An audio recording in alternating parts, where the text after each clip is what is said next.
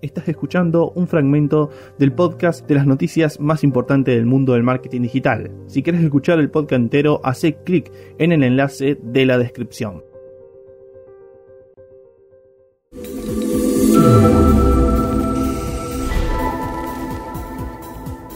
Y por último, me había olvidado, hay una sexta noticia y me olvidé básicamente porque me parecía no muy relevante. De hecho, dudaba en traerlo o no porque todavía no está confirmado pero se las voy a traer.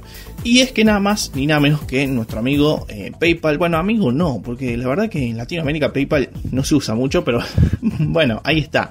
PayPal habría comprado a Pinterest.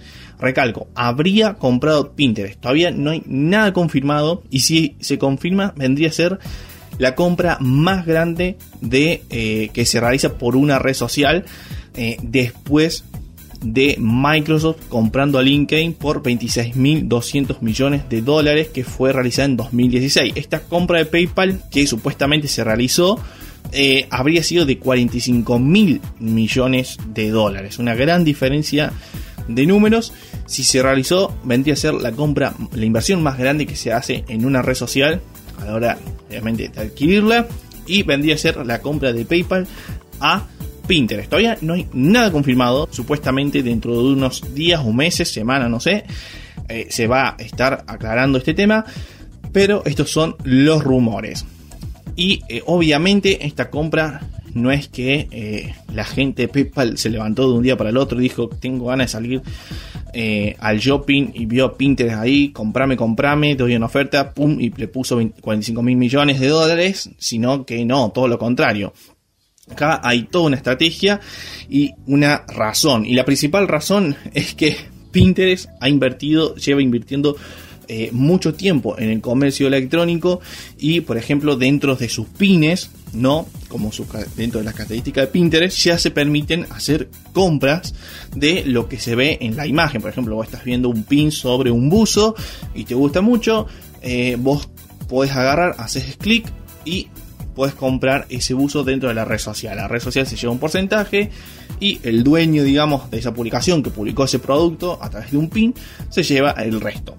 Eh, sin salir de la red social, obviamente. Y eso está bastante bueno. Bueno, esto está creciendo dentro de Pinterest, se está haciendo cada vez una bola más grande, cada vez se empieza a expandir más.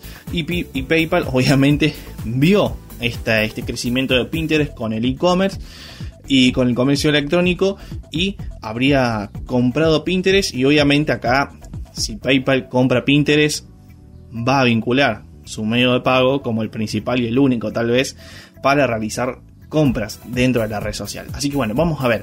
Pero estas son eh, las razones por las que PayPal podría haber comprado Pinterest. Y la séptima noticia, no, no, no, no, mentira, mentira. No hay séptima noticia, tampoco es que tengo, tampoco es que estoy tan olvidadizo, che. ya llegamos al final y bueno, la verdad es que estoy muy feliz del anterior podcast, la verdad es que estoy muy, muy feliz. Gracias por compartirlo.